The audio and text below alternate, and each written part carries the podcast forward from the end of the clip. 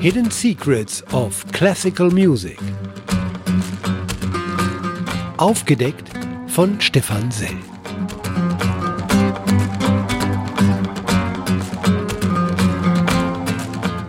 Ein Podcast des deutschen Klassikmagazins Crescendo in Kooperation mit der Deutschen Welle.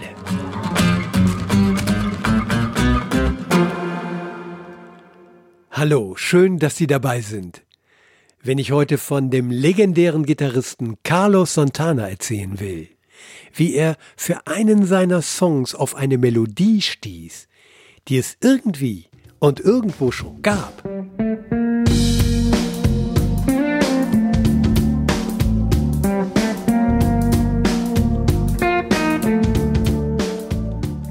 Dann muss ich zunächst viel von dem Komponisten Johannes Brahms erzählen. Auch Brahms arbeitete viel mit Melodien, die es irgendwie und irgendwo schon gab. Fangen wir aber von vorne an.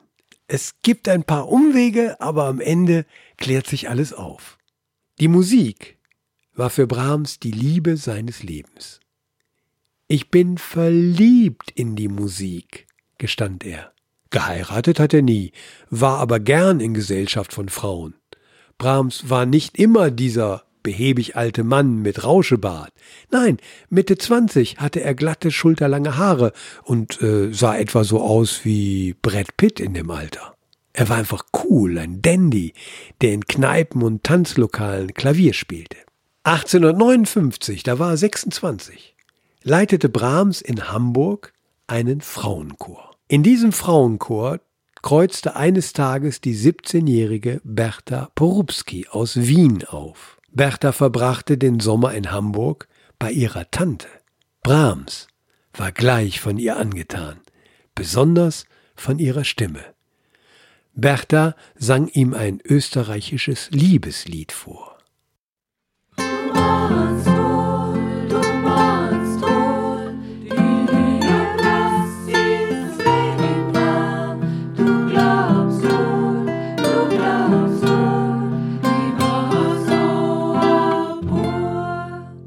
Dieses Liebeslied schwirrte Brahms danach noch lange im Kopf herum. Als der Sommer vorbei war, musste Brahms nach Detmold und Bertha zurück nach Wien. Sie schrieben sich Briefe, die Zeit verging, und schließlich heiratete Bertha nicht Brahms, sondern in Wien einen Industriellen. Das Liebeslied, das Bertha für Brahms gesungen hatte, stammte von dem Wiener Dialektdichter und Liederkompositeur Alexander Baumann. Baumann galt als Lustspieldichter und von der Kritik wurde er nicht so ganz ernst genommen. Der damalige Kritiker Papst, Eduard Hanslick, der fand Baumann sei als Komponist eine seltsame Erscheinung. Er meinte, Baumann kenne nicht eine Note, unvermögend seine Melodien zu lesen oder zu schreiben, beschränkt er sich darauf, sie sehr hübsch zu erfinden und ebenso zu singen. Viele seiner Lieder sind so tief ins Volk übergegangen, dass sie oft irrigerweise für daher entlehnt gehalten werden. Soweit der Kritikerpapst Eduard Hanslick. Immerhin, Alexander Baumann konnte offensichtlich Lieder schreiben, die man für Volkslieder hielt. Das ist doch ein Kompliment.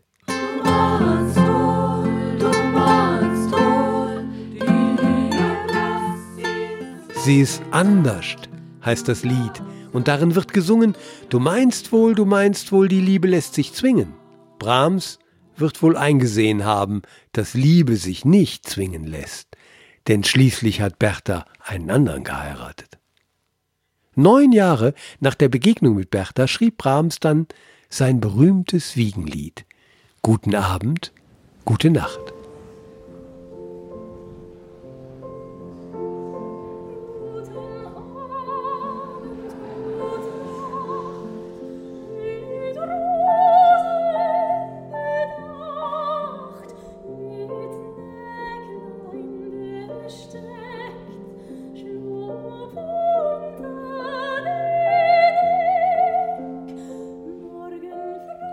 Guten Abend, gut Nacht, mit Rosen bedacht, mit Näglein besteckt.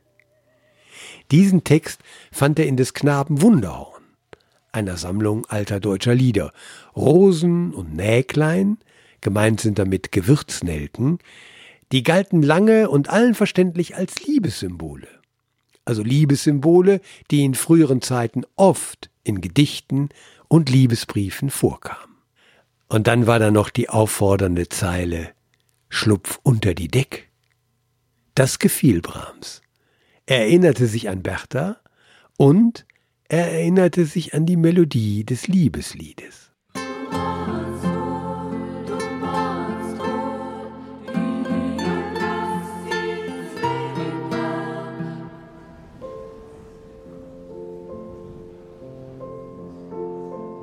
Diese Melodie baute er in die rechte Hand der Klavierbegleitung ein. Er verschob die Betonung ein wenig, und schon hörte man das rhythmische Hin- und Herschaukeln einer Wiege.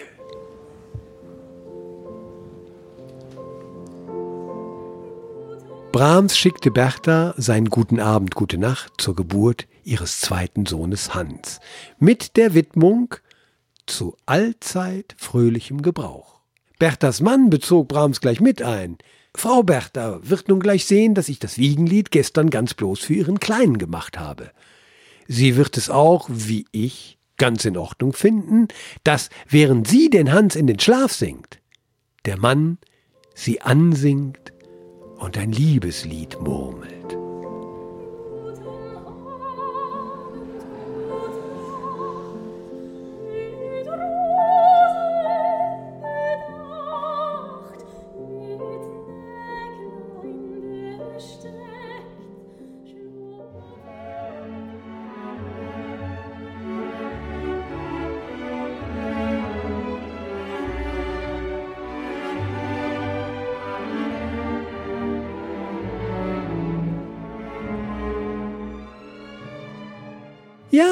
Auch das ist Brahms.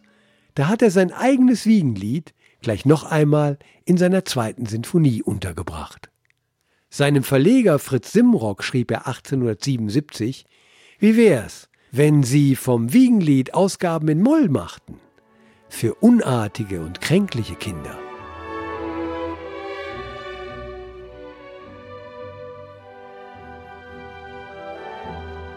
Brahms hat einmal zugegeben, dass er beim Komponieren sich gerne Volkslieder erinnerte und dass die Melodien sich dann von selbst einstellten. Fast schon ein Geständnis. Er sollte recht behalten, die Melodien stellten sich bei ihm in vielfältiger Weise von selbst ein. Zum Beispiel in seinem Opus 1. Das ist seine erste Klaviersonate. Hier finden sich zwei Indizien, nicht nur, dass der Anfang verdächtig nach Beethoven klingt,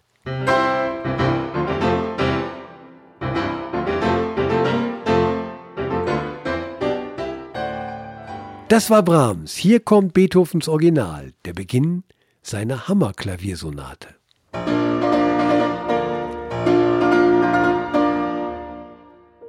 Im zweiten Satz dieser ersten Klaviersonate musste sich Brahms beim Komponieren wieder gern an ein Volkslied erinnert haben.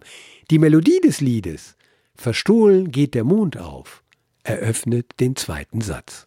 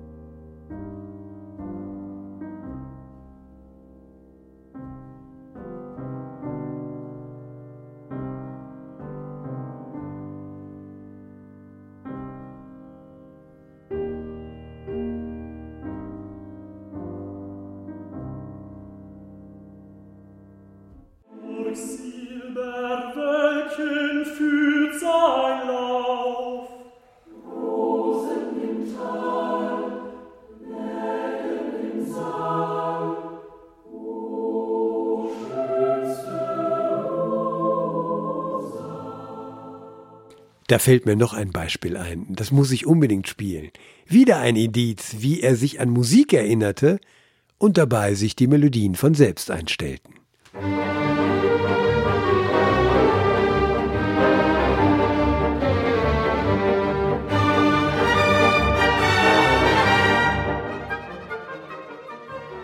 Das ist der absolute Megahit von Brahms, der ungarische Tanz Nummer 5. Ja, man fragt sich, wie kommt Brahms, gebürtiger Hamburger, auf die Idee, ungarische Tänze zu schreiben?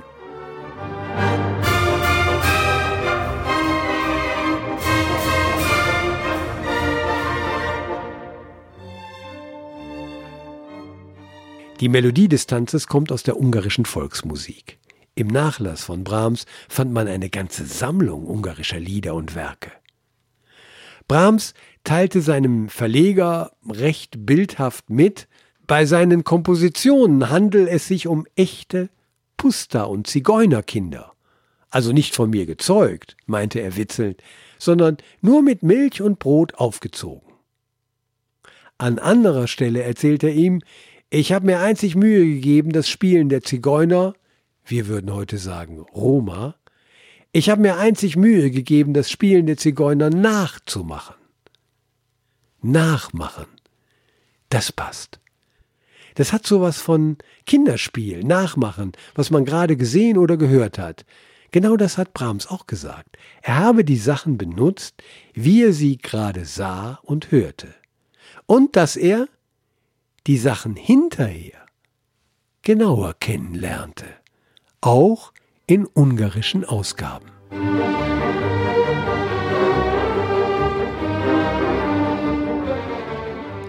Eine Zeit vorher war Brahms mit dem ungarischen Geiger Eduard Remeni, genannt Ede, auf Tournee gewesen. Die beiden spielten in den Konzerten ungarische Lieder. Die Lieder aber hatte Ede mit ins Repertoire gebracht. Ede hatte diese Lieder bearbeitet oder im Stil der Lieder selber komponiert da hat Brahms sicherlich viel gehört und kennengelernt.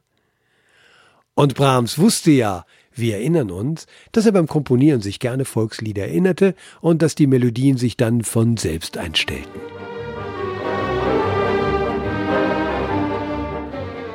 Als Brahms später mit seinen ungarischen Tänzen so richtig Erfolg hatte, da gab es Plagiatsvorwürfe, auch von Ede. Brahms wollte aber nichts davon wissen. Er hielt fest, von Ede konnte ich nicht das Rechte lernen. Er brachte zu viel Lüge hinein.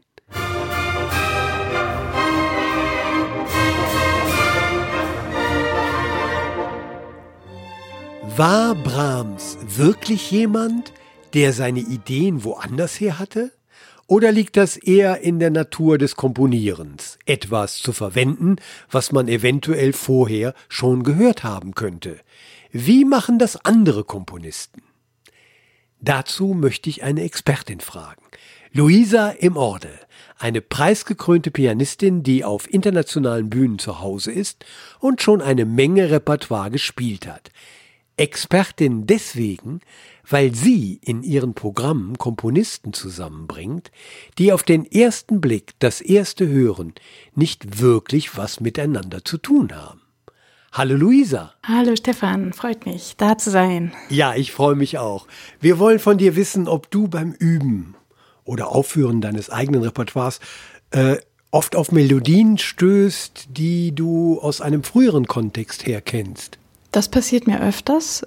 Und zwar vor allem bei meiner Lieblingsbeschäftigung, die ich so neben dem Üben am Klavier mache.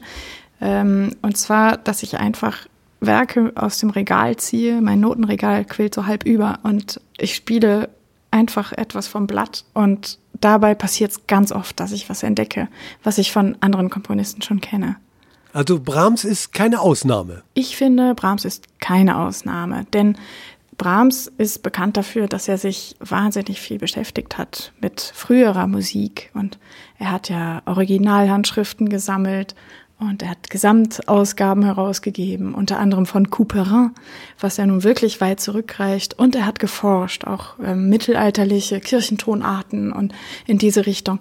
Ja, und daher ist es klar, dass er auch weiterverarbeitet hat, was er in sich an Wissen trug. Und darum ist das jetzt nicht vielleicht eine Kopie oder so, sondern mehr eine Inspiration, die er geschöpft hat aus dem, was er kannte. Ja, wenn dann die Komponisten mit Melodien arbeiten, die es irgendwie und irgendwo schon gab, was macht dann ihre Werke trotzdem so besonders? Das ist die Frage schlechthin, denn ich denke, jeder angehende Komponist würde diese Frage gerne beantwortet haben von ähm, ja von seinen Lehrern zum Beispiel. Und äh, das Problem ist, ich glaube, man kann das nicht wollen. Also man kann nicht sagen, ich schreibe jetzt etwas total Besonderes und dann wird das auch was ganz Besonderes. Also es ist keine Frage der reinen Technik oder all sowas. Und das heißt, es ist irgendetwas, was da zusammenkommt und was wir uns nicht wirklich erklären können, was eine ähm, Handschrift bei Komponisten so einzigartig macht, dass man sie wiedererkennen kann oder dass man sie überhaupt erkennen kann und von anderen ganz deutlich unterscheiden kann. Also ich denke da jetzt auch an Bach oder Beethoven oder Mozart, wo wir äh, vielleicht nur 30 Sekunden oder 5 Sekunden der Musik hören und wir wissen, ah klar, das ist Mozart. Und ähm, ja, das ist ähm, sehr, sehr, sehr schwierig, glaube ich, das zu erreichen. Und Brahms ist aber einer derjenigen, ähm, bei denen das so ist. Also er hat etwas so Besonderes, dass man einfach ihn, ihn erkennt und ihn liebt für diese Eigenheiten, die er hat. Mhm, mh. Wir, wir haben in dieser Folge eine Menge Beispiele für Brahms gefunden und vorgestellt. Was wäre denn das Fazit daraus? Melodien klauen ganz normal? Melodien klauen nicht ganz normal, aber Melodien ähm, nehmen und sich äh, davon inspirieren lassen und da etwas Neues draus zu entwickeln, das finde ich total gut und äh, baut so aufeinander auf, dass etwas einfach Großartiges Neues entstehen kann, was ohne das Vorangegangene eben nicht da gewesen wäre. Also irgendwie gehört es äh, doch zum Handwerk. Es kommt immer darauf an, wie und vor allem, was einer daraus macht. Ganz genau. Also denken wir an die Händel-Variation oder die Variation über ein Thema von Schumann, von Brahms eben und äh, wunderbar. Und wenn die nicht da wären, dann äh, wäre ich total traurig, gerade ich als Pianistin. Und ja, wir haben das Glück, dass eben Händel und Schumann die Themen so geschrieben haben, dass Brahms einfach dachte, die muss ich verwenden. Herzlichen Dank, Luisa. Ja, sehr, sehr gerne. Das war die Pianistin Luisa im Orde. Ihr aktuelles Album heißt Moon Rainbow und darauf stellt sie eine überraschend spannende Beziehung zwischen Bach und Nikolai Kapustin her. 1959 veröffentlichte die französische Schriftstellerin Françoise Sagan ihren Roman Lieben Sie Brahms? Das Buch wurde ein Bestseller, offensichtlich konnten viele die Frage mit Ja beantworten. Der Bestseller wurde gleich darauf verfilmt und Brahms augenblicklich verjazzt.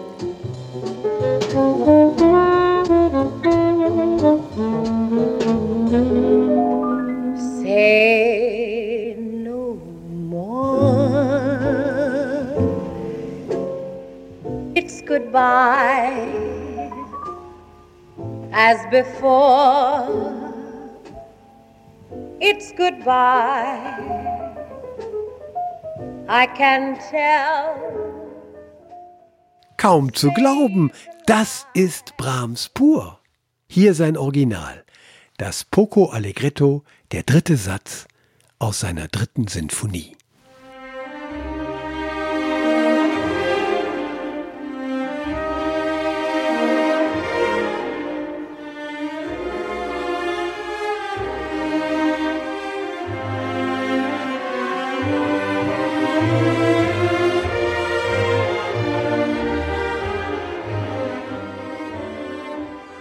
In dem Film Lieben Sie Brahms verschmilzt die Liebe geradezu mit der Musik Brahms.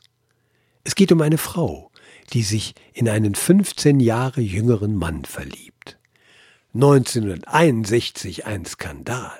Zuständig für die Filmmusik war Georges Auric. Seine Ideen holte Georges Auric sich bei Brahms und Brahms Poco Allegretto aus der dritten Sinfonie wurde zum Leitmotiv zur Erkennungsmelodie des Films.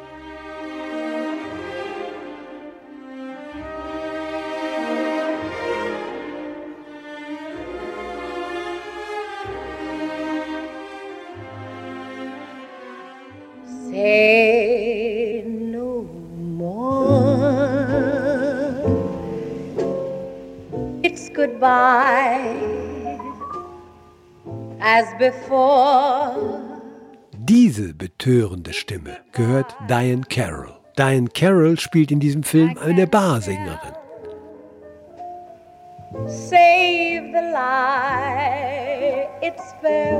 Instrumental à la Française gespielt geht das Thema auch.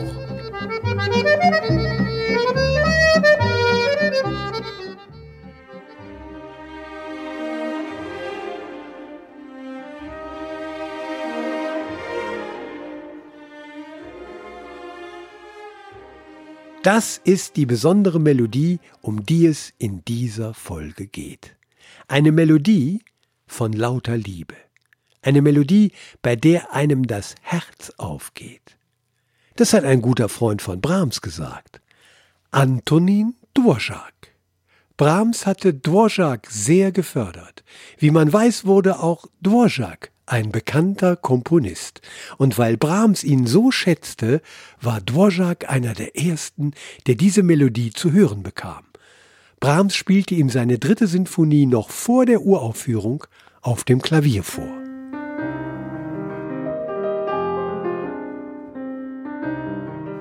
Dvorak war so hin und weg von der ganzen Sinfonie, dass er gleich an Brahms Verleger schrieb, ich sage und übertreibe nicht, Welch herrliche Melodien sind da zu finden. Es ist lauter Liebe. Und das Herz geht einem dabei auf. Denken Sie an meine Worte und wenn Sie die Sinfonie hören, da werden Sie sagen, dass ich gut gehört habe.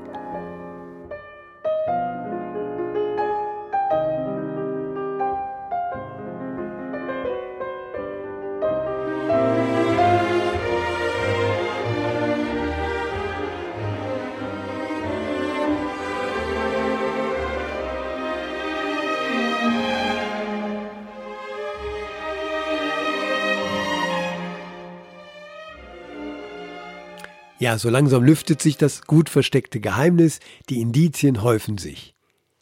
Diese Melodie von Brahms hat Carlos Santana in einen Popsong verwandelt. Der Titel Love of My Life. Wie er darauf kam, erzählte er Melvin Bragg 2001 in einem Interview. Ein Jahr zuvor hatte Santana mit dieser Melodie und dem dazugehörigen Album Supernatural acht Grammys eingeheimst. Santana erzählte Bragg, als sein Vater starb, hätte er drei oder vier Tage lang keine Musik mehr hören können. Doch irgendwann, da war es soweit, er sagte sich, okay, es ist wieder Zeit rauszugehen und fuhr los, seinen Sohn von der Schule abzuholen. Er machte das Radio an und landete bei einem Klassiksender und plötzlich hörte er diese Melodie.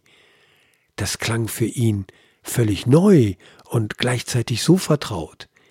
Die Melodie war, als wäre sie in sein Hirn tätowiert worden. Er wurde sie einfach nicht mehr los. Er ging zu Tower Records, einem großen Plattenladen, in die Klassikabteilung und sagte, er habe diese Melodie im Kopf. Ja, und er wisse einfach nicht, von wem die ist. Badada, di da da. Santana singt und sagt, ich glaube, das ist Strauß. Nein, Strauß ist das nicht, entgegnete der Verkäufer und sagte, sing nochmal. Und wieder singt Santana. Da da da, di da da. Ja, das, das, das müsste Brahms sein. Aber warte mal, ich möchte, dass mein Kollege das bestätigt. Sing ihm das auch mal vor. Santana singt da da da, di da da. Ja, das ist Brahms. Brahms dritte Sinfonie. Santana kaufte die CD, legte sie gleich ein und da war die Melodie.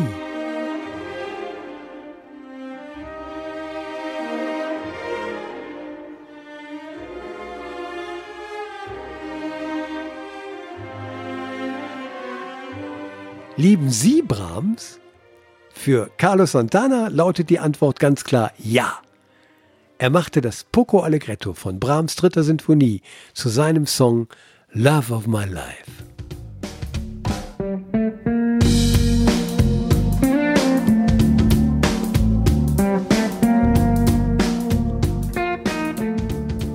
Der Fall ist gelöst, das Geheimnis gelüftet. Brahms blieb seiner Geliebten, der Musik, bis zum Schluss treu.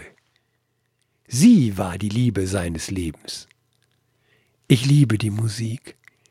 Ich denke nichts als sie und anderes nur, wenn es mir Musik schöner macht. Passen Sie auf, ich schreibe wieder Liebeslieder und nicht an A bis Z, sondern an die Musik. Damit verabschiede ich mich für diese Folge, freue mich jetzt schon auf das nächste Mal und sage Danke fürs Zuhören. Das war Hidden Secrets of Classical Music, ein Podcast des deutschen Klassikmagazins Crescendo in Kooperation mit der Deutschen Welle.